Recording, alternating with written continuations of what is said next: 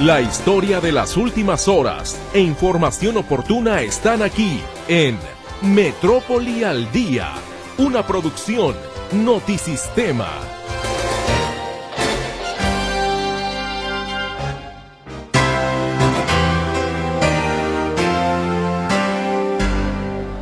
Recibo con muchísimo gusto y agradecimiento en la transmisión de este espacio que está arrancando en este momento Metrópoli al Día. ¿Cómo está? Muy buenas tardes, le digo a nombre de todo el equipo. Hoy es viernes ya, fin de semana, espero que usted lo pueda disfrutar, descansando, trabajando, en fin, como sea, pero que lo disfrute.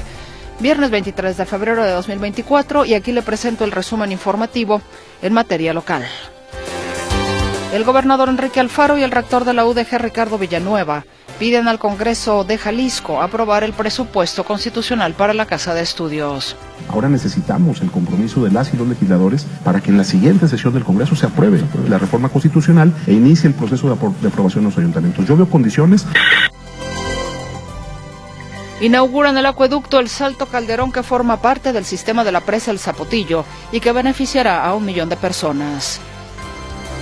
Trabajadores y académicos exigen auditoría tras la aprobación de la reforma al sistema de pensiones en la UDG, así como la instalación de un comité de vigilancia. Y mientras no haya una auditoría que rinda cuentas de una supuesta transferencia, entonces es muy difícil que sepamos cómo se manejaron estos recursos del fideicomiso del fondo pensionario. La sección 47 del CENTE exige al gobierno estatal revisar las condiciones salariales de los trabajadores de la educación las autoridades prometen analizar el tema. Denuncian vecinos del Parque San Rafael que reinició la construcción de un proyecto inmobiliario pese a suspensiones judiciales. De cara a la próxima temporada de lluvias, el CIAPA inició sus trabajos de limpieza y desasolve en la zona metropolitana. Prohíben nadar en playas de Puerto Vallarta por alto oleaje.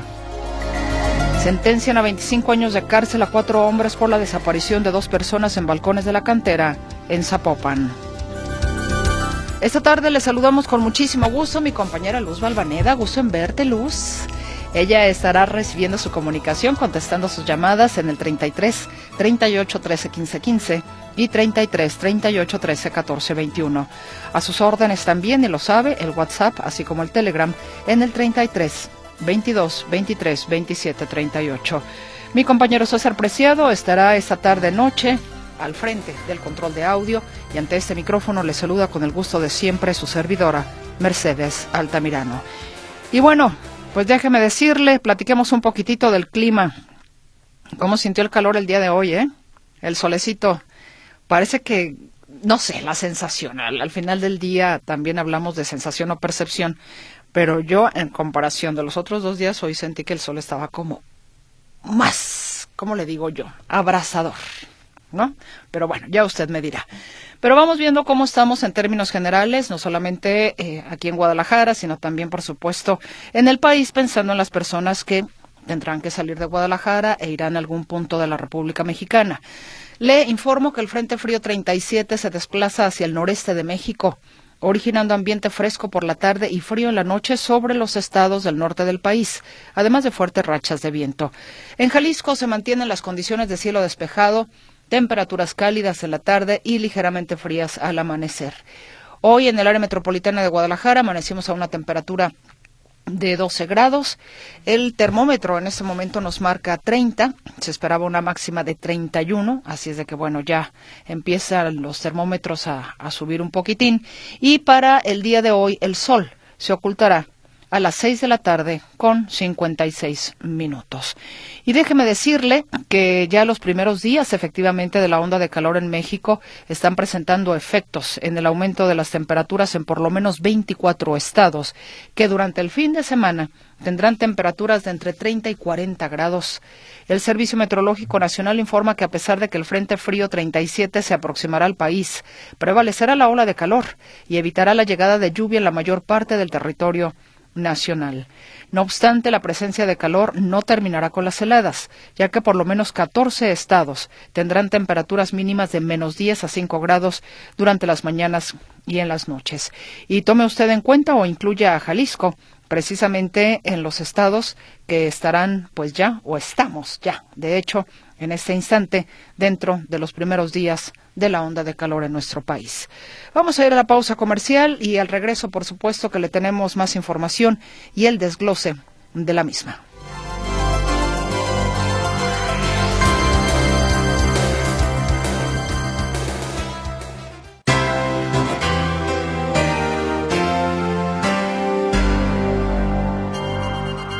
Aquí estamos con usted. Muchísimas gracias por el favor de su compañía. Y bueno, pues déjeme decirle que ya se inauguró el acueducto El Salto Calderón que forma parte del sistema de la presa El Zapotillo y se garantiza el abasto de agua para la zona metropolitana de Guadalajara. Mi compañera Claudia Manuela Pérez estuvo presente precisamente en esta inauguración y nos tiene todos los detalles. Claudia, te saludo con gusto y te escucho con atención. Muy buenas tardes.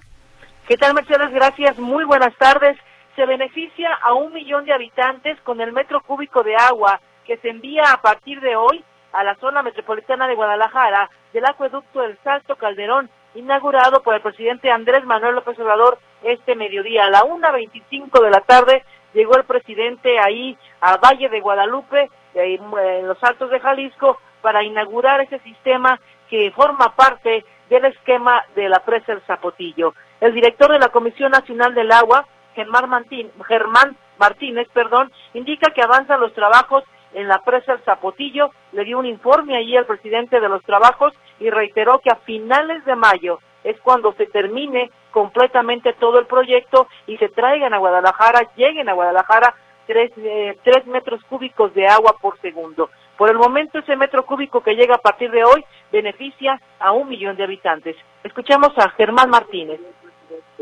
el día de hoy las seis ventanas están concluidas y estaremos en condiciones de cerrar las compuertas de la obra de desvío para iniciar el almacenamiento de agua en la presa, lo cual estimamos ocurra en el mes de mayo.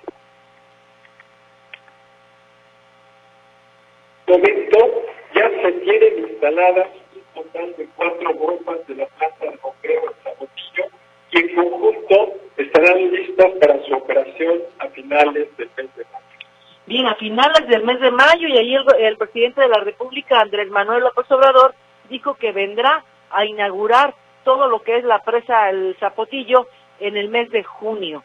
Él ya garantizó que en el mes de junio regresa y se reúne con los habitantes de Temacapulín, Acacico y Palmarejo. Y eh, por su parte el gobernador del estado, el Enrique Alfaro, informó que el gobierno de Jalisco regresará 74 fincas ubicadas en Temacapulín, Acacico y Palmarejo, que fueron expropiadas por administraciones anteriores cuando el primer proyecto de la presa Zapotillo contemplaba inundar esos pueblos.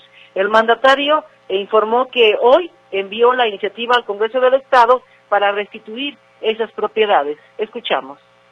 Para que aquellas fincas que habían comprado los gobiernos anteriores por eh, buscando que las comunidades que se iban a inundar tuvieran una alternativa, van a ser regresadas a sus dueños originales. Estoy presentando una iniciativa para desincorporarlas del dominio público.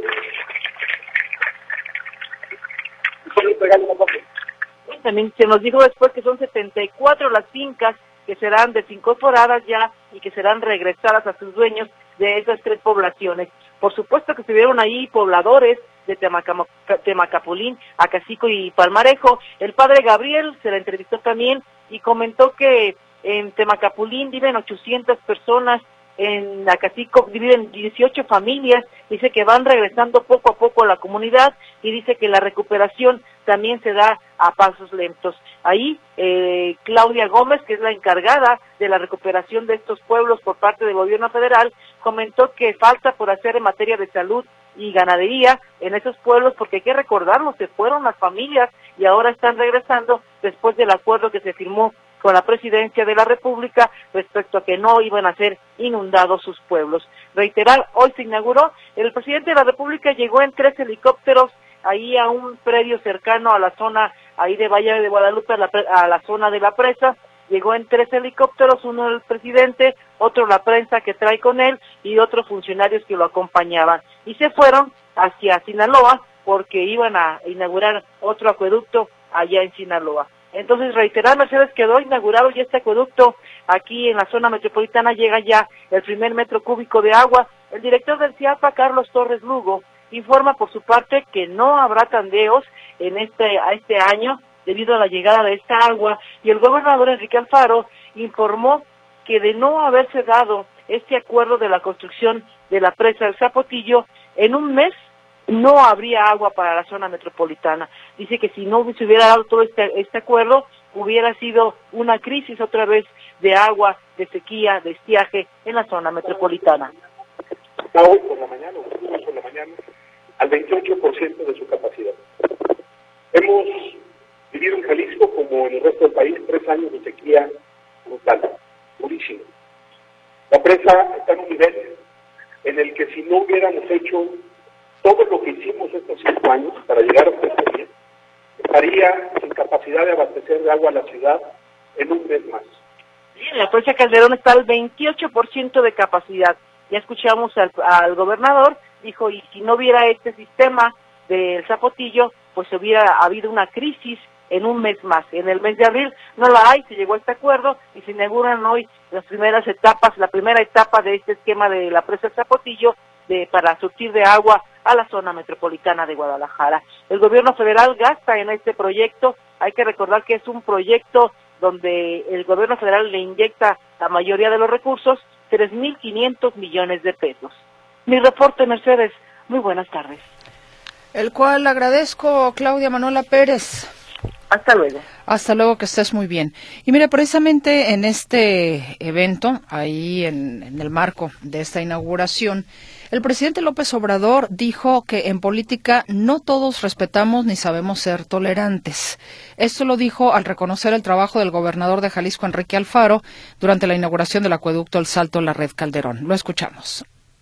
No, todos en política actuamos con respeto y con tolerancia. ¿eh? A mí me ha costado mi trabajo equilibrar pasión con razón, porque cuando inicié, pues imagínense, yo soy del trópico, allá los verdes se amotinan, los ríos se desbordan, pero se necesita la pasión para hacer muchas cosas, pero también la razón, el equilibrio. Y demostró el gobernador de Jalisco que es un hombre tolerante y que puso por delante, por encima, los intereses generales, los intereses del pueblo, los intereses del Estado de Jalisco y los intereses de la nación. Por eso, muchas gracias, Enrique.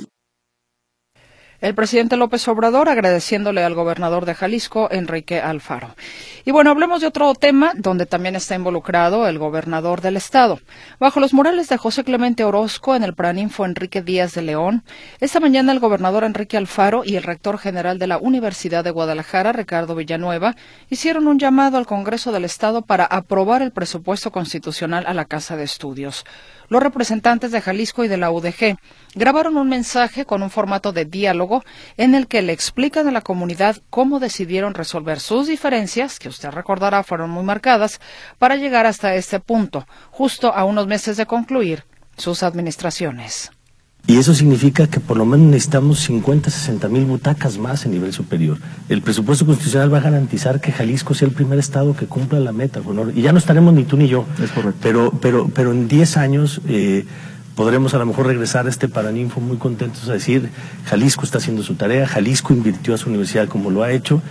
Y, Jalisco tiene la mejor universidad pública de México. Eso es lo que vamos a poder decir en 10 años. Y, y yo creo que el, el Congreso tiene toda la discusión. Yo he escuchado en las fuerzas políticas voluntad pero estamos en medio de un proceso electoral. No podemos ser eh, ajenos a esta realidad, eso complica las cosas. Pero ni tú ni yo.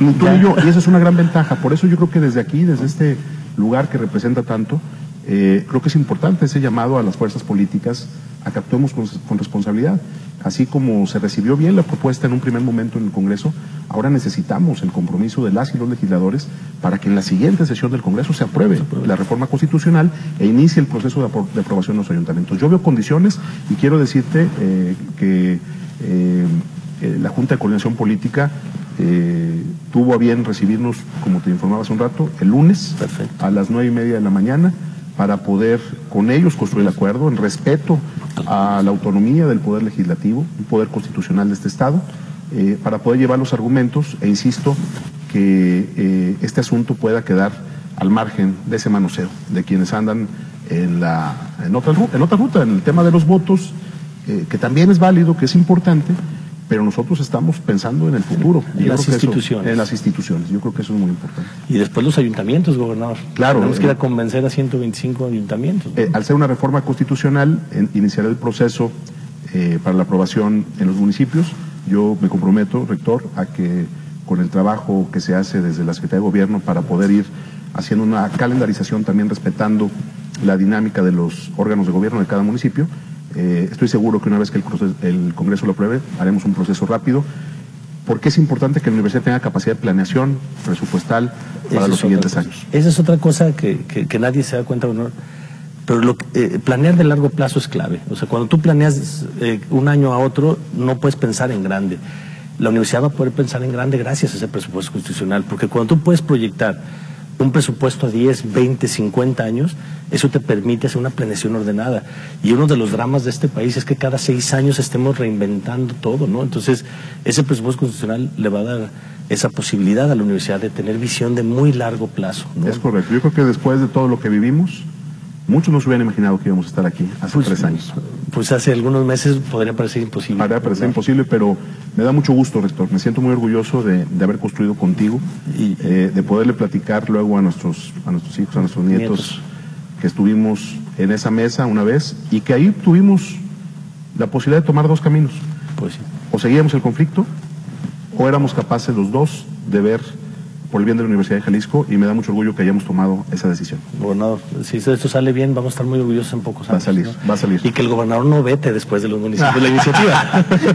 no, al contrario, yo creo que lo que tenemos que hacer es eh, demostrarle a todo México que el diálogo es el camino correcto, que en medio de, un escenario de polarización, de, tensión permanente, eh, aquí inclusive quienes pudimos estar confrontados en algún momento tenemos la capacidad de dialogar. Bueno, nomás estar aquí sentado ya dice mucho. Es correcto. Y, que, esto sea para bien de, ambas instituciones. Que así sea. Retornado. Muchas gracias. Gracias a ti. Saludos.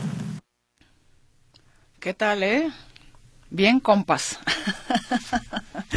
Como dicen en mi pueblo. Bueno, pues ya ahí usted escuchó este diálogo, eh, pues eh, muy coloquial, muy sin etiquetas, quiero pensar hasta cierto punto, por supuesto, porque bueno, al final del día la situación aquí también pues eh, tiene mucho de tintes políticos. Entonces, ahí fue lo que trataron de mostrar tanto el rector como el eh, gobernador. Estamos bien, estamos tranquilos, dialogamos, las diferencias ya las resolvimos, en fin. El gobernador confirmó, de hecho, que se reunirán el próximo lunes a las 9.30 de la mañana, pues sí, con los integrantes de la Junta de Coordinación Política del Congreso. Efectivamente, reconoció que los tiempos electorales complicaron asuntos como este, pero dice que hay condiciones para que se autorice. Y por eso el llamado de ambos personajes es a que se apruebe la próxima sesión para luego buscar la aprobación de los ayuntamientos. Pero, sin embargo, usted recordará, digo, hay cosas que pues tampoco se borran, como dicen por ahí, de un plumazo. Usted recordará que el enfrentamiento entre la Universidad de Guadalajara y el gobierno del estado tuvo que ver mucho con estos famosos 140 millones de pesos reasignados por el gobierno de Jalisco que le quitaron al Museo de Ciencias y entregados al Hospital Civil de Oriente. Pues esta situación está en la Suprema Corte de Justicia de la Nación, es decir, ese capítulo en realidad no está cerrado. Así es de que sigue efectivamente en la Corte este conflicto entre la UDG y el gobierno del Estado. Y mi compañero Héctor Escamilla Ramírez precisamente nos pone al tanto. Héctor, pues sí, las cosas no se borran así de un plumazo. ¿Cómo estás? Muy buenas tardes. ¿Qué tal, Meche? ¿Cómo estás? Un gusto saludarte también a los escuchas. En efecto, eh, fíjate que uno pensa, bueno, en teoría eh, se supone que parte de los acuerdos que alcanzaron la Universidad de Guadalajara y el gobierno del Estado, después de este rompimiento que duró varios años, eh, o uno de los capítulos más álgidos en este conflicto, eh, pues se trató, se trató esta problemática con el tema de el, eh, los 140 millones de pesos que habían sido asignados por parte del gobierno del estado y le quitaron ese dinero al Museo de Ciencias Ambientales de la UDG y destinaron la partida al, al Hospital Civil del Oriente. Recordemos que el gobernador hizo la propuesta, por ahí diputados afines al Partido Movimiento Ciudadano dijeron, va, que le quitamos el dinero a la UDG y lo mandamos a este nuevo, a este nuevo objetivo. Eh, el asunto parecía que ya se había dirimido en los tribunales, en los juzgados. Sin embargo, eh, lo faltaba por resolver un asunto que parecería en principio que no hubiera cambiado gran cosa el tema del, del, pues, del dinero. Pero el asunto está, ya, llegó a la segunda sala de la Suprema Corte de Justicia de la Nación y no se han desistido del asunto. Según se mencionaba en los pasillos, que también finalmente, bueno, se genera información relevante ahí, eh, se citaba que parte del acuerdo entre el gobierno del Estado y la Universidad de Guadalajara para sacar adelante ese tema del presupuesto constitucional, es decir, que el 5.3% del gasto anual eh, siempre sea para la UDG, bueno, era el desistimiento en el tema de los 140 millones de pesos, que habían sido la, naranja, la manzana de la discordia. Eh, sobre este tema, eh, bueno, lo que lo que señala el documento que tiene la Corte, el, el, proyecto del ministro eh, Lainez Pontisek, eh, quien es el que está, Javier Lainez Pontisek, quien es el que está llevando a cabo este proyecto, bueno, establece eh, que pues la Universidad de Guadalajara sí tendría que ser protegida por la justicia federal y los 140 millones de pesos que fueron resignados habrían tenido que ser restituidos, tendrían que ser restituidos a la Universidad de Guadalajara. ¿Qué es lo que argumenta el, en este proyecto? Que reitero, todavía no se vota. Iba a ser votado el, el, el, miércoles pasado, Meche, pero lo postergaron o lo dejaron lo que se llama en lista, es decir, lo van a votar para después, seguramente la próxima semana.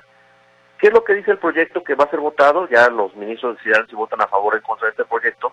Establece dos cosas. La primera es que, si bien la Universidad de Guadalajara no acreditó varios elementos de su queja contra el gobierno del Estado, sí menciona que el gobierno del Estado no actuó conforme a la ley al momento de ejercer su, su derecho de contención, que no es otra cosa que definir el destino de esos recursos. Es decir, lo que se menciona es cuando el gobierno del Estado eh, dice, yo ya, yo ya me llevé los 140 millones y se los voy a dar al Hospital Civil del Oriente, el gobierno del Estado lo que está, lo que hizo fue es argumentar cuando se les dijo, bueno, ¿qué hicieron con ese dinero?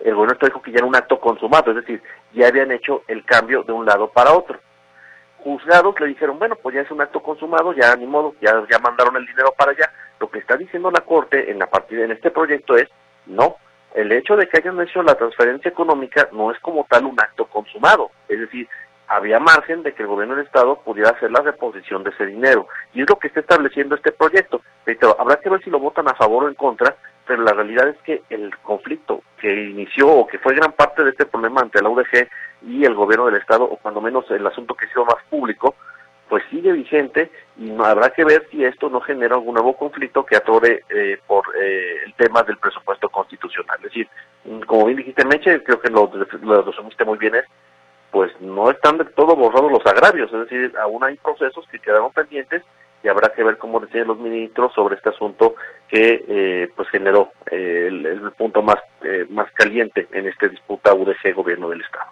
Información Meche, muy buenas tardes. ¿Y si le dan la razón a la UDG?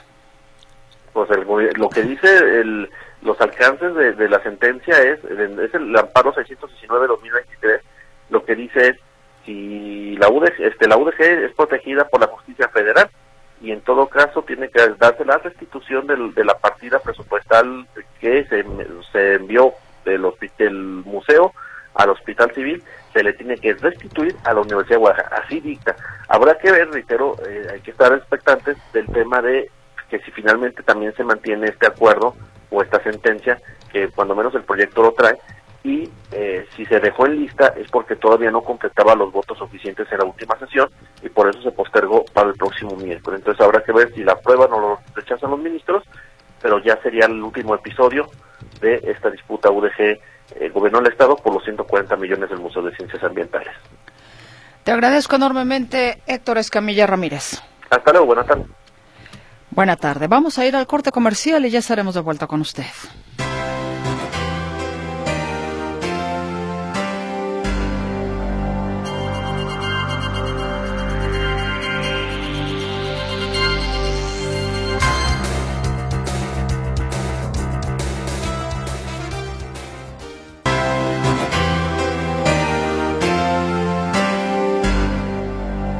Recuerde usar los teléfonos en cabina, por favor, 33 38 13 15 15 y 33 38 13 14 21. El WhatsApp y el Telegram también a sus órdenes en el 33 22 23 27 38. Y hago contacto de nueva cuenta con mi compañero Héctor Escamilla Ramírez ahora para hablar de otro asunto. Pues no sé si decirlo así, Héctor, se revive otra vez este tema de lo que sucede ahí alrededor del Parque San Rafael con un proyecto inmobiliario donde, bueno, los vecinos desde hace tiempo pues han estado peleando precisamente esa situación. Te escuchamos. ¿Qué es lo que sucede ahora? ¿Qué tal, Meche? ¿Cómo estás? Un gusto saludarte también al auditorio de nuevo y bueno, comentarte que se revive este este conflicto de la zona del Parque San Rafael. Eh, porque se reanudaron unas obras en un proyecto que los vecinos han manifestado oposición y por los cuales incluso han mantenido también una lucha jurídica. ¿A qué nos referimos con este tema? Bueno, eh, recordemos que el, el pasado, el pasado 2017, eh, los vecinos se les informó del desarrollo de una obra en la zona del Gran San Rafael. Esto es donde antes estaba el Club Chivas San Rafael. No hay que confundirlo con el parque que se encuentra cruzando la calle, pero que está íntimamente ligado con este tema de Gran San Rafael. En Gran San Rafael, eh, una compañía inmobiliaria ha estado desarrollando una, o ha estado tratando de llevar a cabo la construcción de varias torres departamentales en este sitio. Eh, de hecho, ya construyeron una, pero los vecinos han mantenido una lucha legal contra esta infraestructura en este sitio bajo varios argumentos. La primera de ellas tiene que ver con la densidad de gente, eh, bueno, si la densidad poblacional que va a traer esto a, una zona donde las calles pues van a verse colapsadas. El, los suministro, el suministro de agua que se va a ver afectado, eh, también decían que esta área verde donde está el Club Chivas San Rafael era pues una zona con muchos árboles donde habitaban especies de loros protegidas, eh, entre otros factores. Entonces ha habido rechazo, rechazo a esta obra ahí del Parque San Rafael, del, del, perdón, el terreno de Gran San Rafael. E incluso, y ahora sí te tomo el tema del parque que está cruzando la calle, la obra que hicieron en el parque, dicen los vecinos, que todo momento estuvo diseñada para beneficiar a este desarrollo inmobiliario Gran San Rafael. Acusaban que en realidad, en lugar de ser una zona de captación de aguas de lluvia, pues en realidad era un sistema de drenaje para los edificios que pensaban construir. Los vecinos han tenido amparos, Meche, durante los últimos años, pero esta historia da un nuevo giro, eh, porque resulta que los vecinos denuncian movimiento de tierras en este terreno de Gran San Rafael, cuando ellos aseguran contar con amparos que impedirían actividades en este sitio. Eh, hay movimiento de tierras, hay, al parecer se está pensando desarrollar ya no torres departamentales, pero sí un complejo habitacional de 105 unidades. El, es, digamos, eh, está sobre Avenida Historiadores este complejo y los vecinos bueno, acusan que tienen un amparo otorgado, una suspensión dentro de un amparo otorgado por el juzgado cuarto de Distrito de Materia Civil Administrativa del Trabajo que impediría el desarrollo de obras. Lo que señalan es que quien habría liberado las licencias fue el Ayuntamiento de Guadalajara a pesar de la suspensión e incluso también acusan que la lona que debería tener estas licencias y permisos que se coloca afuera de cualquier obra o construcción, pues en esta ocasión no los tiene. Entonces, bueno, están, están exigiendo respuestas por parte del Ayuntamiento de Guadalajara y que se acate el, la suspensión con la que cuentan en materia judicial. Estamos dando seguimiento al tema Meche, sobre todo por eh, conocer, bueno, qué es lo, eh, por qué es que se autorizaron las licencias, quién las otorgó, si están dentro del marco de derecho, igual la autoridad dice, bueno, es que nosotros teníamos o tienen su recurso que puede otorgar las licencias, y también estaremos dando seguimiento al tema del parque, eh, en este caso ubicado una cuadra, ya lo decíamos, porque aseguran que el agua que está siendo sustraída de estas obras está siendo enviada al depósito pluvial y de ahí se están combinando con aguas de drenaje. Estas aguas estamos hablando que son aguas cristalinas de, de un venero, que están yendo supuestamente los vecinos al, al drenaje con este reinicio de obras en este predio. Pero daremos seguimiento a esta situación, a este caso, y eh, pues conocer cuál también es la postura de la autoridad sobre esta, esta eh, reanudación de obras. Información, Meche, muy buenas tardes. Efectivamente, pues estaremos atentos entonces. Te agradezco la información, Héctor Escamilla. Que estés muy bien. Déjeme leer parte de lo que usted amablemente nos hace llegar a este espacio antes de ir a la pausa. Genara Guadalupe dice, se avecina una sequía y por lo tanto escasez de agua en Jalisco, todo por la nula inversión en infraestructura subterránea, todos de una forma u otra tenemos que tomar responsabilidades, pero principalmente el gobierno que no tiene políticas referente a los altos consumidores del vital líquido. La industria en todas las ramas, industrias que deberían estar obligadas a dar un porcentaje para la obra subterránea e infraestructura. Buenas tardes. Nos dicen un logro más del presidente de México. Licenciado Andrés Manuel López Obrador. Gracias, señor presidente Francisca. Pero ¿a qué logro se refiere Francisca? Compártanoslo, por favor. Eh, anónimo, te mando un video de siete segundos frente a Plaza Ciudadela. Ya está llegando más agua a la zona metropolitana de Guadalajara, que bien, que bien para los vecinos. A ver, que bien para los vecinos frente a Plaza Ciudadela Años tengo pasando a pie y siempre están tirando el agua con mangueras y aspersores. Bueno, igual aquí en el Cerro del Cuatro mis vecinas lavan la calle con manguera diario en lugar de barrer. Saludos. No puedo entender eso. ¿Por qué la gente todavía sigue barriendo con el agua a la calle? No, no, no lo puedo creer. Como dicen por ahí, vemos la tempestad y no nos hincamos, ¿verdad? De verdad, vemos la tempestad y no nos hincamos. Dice, eh, oh, eh, buenas tardes, soy el señor Olivares. Wow, los mejores amigazos, el rector y el gobernador, ¿eh? ¿Qué tal? Pero, ¿qué tal el año pasado se odiaban a muerte? Ja, ja, ja. Es lo que nos dice eh, este, nuestro radio escucha el señor Olivares. Muy amable, gracias por su comunicación. A ver, ¿qué más tengo por aquí? Eh, dice, solo faltó que se agarraran a besos el gobernador y Villanueva. Dice, jajaja, ja, ja, ya que iban juntos. Bueno, también nos dicen, hola, para eso sirven las obras en Guadalajara y las vialidades para entorpecer el tráfico, dice Edgar Sam, que nos manda un video. Aguánteme tantito, señor Sam, y lo veo en un ratito más. Eh, a ver, ok, me piden no pasar el nombre al aire. Eh, nos dicen, hoy a las 12 horas en la plaza de Santanita estaba Citlali Amaya y La Limón con un discurso de que en Tlaquepaque no pasa nada, no hay balaceras, no hay muertos, etcétera. Por eso estamos entregando camionetas de policía nuevas a los encargados de la seguridad. Muchos se reían, otros aplaudían. ¿Cómo ve usted esta situación? Y José Luis Escamilla, ¿qué dirá? Desconozco, me gustaría escuchar eh, o ver o leer la versión estenográfica de lo que dijo Citlali Amaya no porque dude de ninguna manera de, usted, eh, la persona que nos envía este mensaje, sino como para ver el contexto completo, ¿no?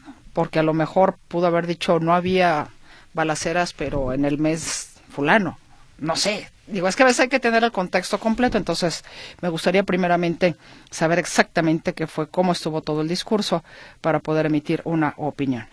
3 de marzo, colapsado de locos, ni se acerquen. Es que va a haber un concierto a las 9 de Carol G, ¿no? De Carol G en, en el en el 3 de marzo, efectivamente. Así es de que acá en la zona, lo que es patria y todo eso, si usted lo puede evitar, hágalo efectivamente porque va a haber concierto. Entonces, por lo regular, cuando hay concierto, eso se pone del cocol, como se dice por ahí. Dicen, buenas tardes. Yo creo que el diputado Enrique Velázquez debería de legislar también por instaurar la eutanasia, a falta de medicamentos para paliar el dolor en pacientes en fase terminal que así lo decidan. Soy Sergio B. Saludos. Y dice, respecto al New York Times, la invasión yankee no descansa. Bueno, y para la persona que me está pidiendo por aquí un tema de la perrita, acabo de solicitar el apoyo a, a, Laura de Amigo Animal para ver si ella me puede dar una orientación y al mismo tiempo proporcionársela a usted para que sepa qué es lo que puede hacer. Bueno, nos están haciendo esta denuncia, lo digo rápidamente. ¿Me podrían indicar dónde puedo tramitar? Se me muestra el registro o expediente de mi perrita que estuvo en el antirrábico de Puerto Malaca y Vergel, ya que hoy fui por la perrita y resulta que ya no la tienen, aun cuando yo días previos les dije que hoy iría por ella. Quiero saber el destino de mi perrita o si me pueden ayudar diciéndome a dónde me debo de dirigir para ayuda. ¿Saben el nombre del director del antirrábico de Puerto Melaque y Vergel? No tengo esos datos, pero como le digo, ya le envié su mensaje a Laura esperando que me pueda apoyar para darle a usted una respuesta o si alguien de nuestra audiencia de igual manera nos puede ayudar con ello, por supuesto que lo vamos a agradecer. Tenemos que hacer una pausa y volvemos.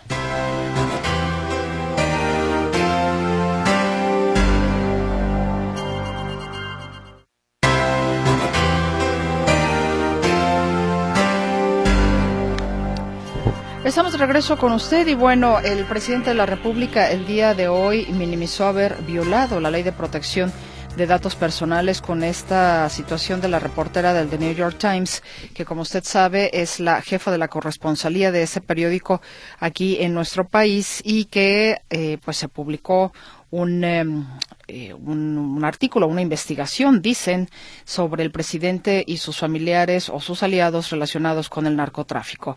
Pero luego él publica el número telefónico de Natalie Kitroff, Kitroff, que es la, la, reportera, y el día de hoy, pues el presidente de la República minimizó que hubiera violado la ley de protección de datos personales.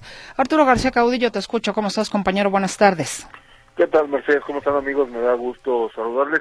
Y es que no solo la publicó, porque la puso en la pantalla eh, que utiliza normalmente para dar las conferencias mañaneras, sino que además hasta lo leyó así despacito, como para que se dieran cuenta cuál era el número y eh, pues a quien se le ocurriera, que seguramente a muchos se les ocurrió, eh, tratar de intimidar enviando mensajes o haciendo llamadas al número telefónico de esta corresponsal del de New York Times en la Ciudad de México. Y esto pues eh, es tan grave que incluso el INAI de oficio eh, inició una investigación porque la violación fue tan flagrante, fue tan obvia y fue pública, utilizando además eh, recursos públicos que pues el INAI tuvo que iniciar una investigación independientemente de las medidas legales o acciones legales que pudiera tomar el periódico eh, o la propia periodista. Pero además, cuando se le preguntó al presidente Andrés Manuel López Obrador, eh, con, digamos, eh, con el desparpajo que le caracteriza, por no utilizar otra palabra, dijo que él estaba no estaba haciendo mal y que si ella estaba inconforme, pues que cambiara su número de teléfono. Ella tiene derecho a calumniarme, a mí, a mi familia, a mis hijos, ¿verdad? Sin una prueba. Porque Estados este, Unidos, si esto hubiera ocurrido, hay sanciones para ellos. No, no, no, no, no, no, no. Ya le estoy planteando el caso de Assange. No pasa nada, no pasa nada. Es, eh, decía el Quijote, ¿no? Que por la dignidad por la pasa algo a quien hacemos responsable. Por la dignidad, no, no, no, no, no exagere, mire, si la este, compañera este, está preocupada por que si a conocer su teléfono, que cambie su teléfono, otro número, ya, ¿verdad? Es la representante del New York Times es que podría ser para cualquiera de nosotros. No, no, no, no, no, no, tiene que ver con el medio. No, tiene que ver con la seguridad. No, la que tenemos para ejercer nuestra labor. No, no, no. Los periodistas de México, por lo general, la mayoría de ellos, actúan con humildad. Ustedes son muy prepotentes. Y lo que hicieron ayer y lo que han hecho Jorge Ramos y los medios más famosos es muy ofensivo, mucho, muy ofensivo Imagínense, tenemos pruebas de que usted fue a ver a la mamá de Joaquín Guzmán Loel. Tenemos pruebas.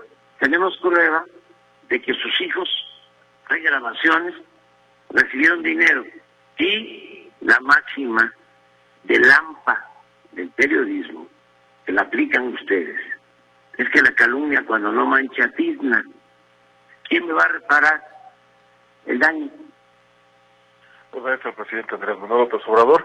La pregunta se le hacía a una reportera de Univisión, por eso él insistía en que son muy prepotentes los medios de los Estados Unidos y por eso insistían que, o él decía que los mexicanos somos más humildes. Eh, él también, pues, eh, tergiversaba un poquito la verdad respecto de lo que se dice en el artículo, en el eh, en, el reportaje que presentó justamente eh, esta reportera junto con otro, porque eran dos los que filmaban, pero uno en Estados Unidos, y este, eh, el, documento decía, o el texto decía, le hacía preguntas, primero el documento que le enviaron al presidente le hacía preguntas, era un cuestionario y le pedía que diera su opinión o dijera en lo que conviniera en ese momento respecto a la pregunta que le estaban haciendo. Y nunca nunca dijo ni en el reportaje ni en el cuestionario el New York Times que estuvieran que tuvieran pruebas de que él había ido a, a ver a la mamá del Chapo eh, que de cualquier manera también es público o fue público en su momento cuando fue eh, se bajó de la camioneta a saludar a la mamá del Chapo. Eso es lo único que se sabe y de que se ha dicho abiertamente. Tampoco nunca se dijo que el periódico tuviera las pruebas, videos de que los hijos del presidente López Obrador hayan recibido dinero del narco. Eso lo dicen informantes eh, que durante la investigación que realizaron eh, el gobierno de Estados Unidos aparecieron diciendo justamente eso. Y eso se lo explicaba en el cuestionario y eso es lo que dice también en el reportaje publicado por este periódico. Y luego se le insistió, la, la misma reportera le insistió al presidente López Obrador respecto de este tema y le preguntaba si él lo volvería a hacer y la respuesta fue también tajante, sí, sí lo volvería a hacer, a unas sabiendas de que está violando con ello la ley de datos personales y la respuesta del presidente López Obrador fue otra vez igual, sí, pero está por encima de cualquier ley, está la dignidad del presidente de la República, porque el presidente de la República representa a todos los mexicanos, dando a entender que no hay ninguna ley por encima de su jerarquía uh, o de la representación que él tiene como ejecutivo de la nación. Mercedes. Pues eh, él como primer mandatario de este país es el primer obligado a poner ejemplo en la obediencia de la ley. Sí, eh, de hecho, cuando tomó posición del cargo, él juró hacer respetar, eh, respetar y hacer respetar la Constitución y las leyes que de ella emanen. Y lo único que ha hecho con esto, pues, es dejar claro que a él no le interesa lo que diga ni la Constitución ni lo que digan las leyes. Y por eso muchas veces ha dicho que cuando algún funcionario, algún político dice que la ley es la ley, eh, nada más se ríe porque eh, pues eh, evidentemente para él la ley es solamente cuando le acomoda o cuando le beneficia o cuando considera que como representante del pueblo le beneficia o cuando él dice que al pueblo sí le beneficia. Es decir, no es un juego de palabras, es un hecho que la ley sí es la ley y que tiene que respetarse y que él es el primer obligado en hacerlo y no lo hace. Y que nadie estamos por encima de la ley nadie estamos, ni siquiera el presidente de la República, por muy presidente de la República que, sea, eh, nunca va a estar por encima de la ley, porque es gracias a la ley que está ahí y está eh, y tiene la obligación de respetar la ley y de hacerla respetar. Repito, eso lo eso lo juró en el momento en que asumió el cargo y aunque sea la ley de datos personales y aunque no haya una sanción eh, eh, penal porque a final de cuentas como tiene fuero a él no, no, no le pueden aplicar eh, la ley que nos aplican al resto pero eso no significa que él esté por encima de la ley o que la impunidad eh, prive para él y no deba privar para los demás él debe igual que todos respetar la ley totalmente de acuerdo o al menos eso es lo que lo que consideramos que consideramos que es Arturo te agradezco enormemente al contrario, buenas tardes, noches. Buenas tardes. Que estés muy bien. En más información, con peticiones como mejorar las condiciones salariales, pero destacando apoyos gubernamentales como la entrega de computadoras personales a docentes, rindió su informe de actividades el dirigente de la sección 47 del Sindicato Nacional de Trabajadores de la Educación, Ilish González. Señaló que existen temas que deben resolverse y que ya se están trabajando con las autoridades estatales agendas pendientes tenemos meses de trabajo con el gobierno del Estado, como el descongelamiento de plazas, como las plazas complementarias de supervisores, como cada nivel educativo que luego nos plantean los maestros de música en preescolar o las plazas de secundaria que tenemos que cubrir. El discurso del dirigente tuvo pocas autocríticas y se basó principalmente en agradecimientos a diferentes instancias de gobierno. El gobernador del estado, Enrique Alfaro, señaló que a partir de hoy se instalará una mesa para analizar el tema salarial de los docentes, la basificación de trabajadores y afirmó que seguirá el programa de intervención y rescate de escuelas. Los teléfonos están a sus órdenes 33 38 13 15 15 y 33 38 13 14 21. Nuestro WhatsApp y Telegram también están a su disposición en el 33 22 23 27 38. Nos vamos al noticiero Notisistema de las 7.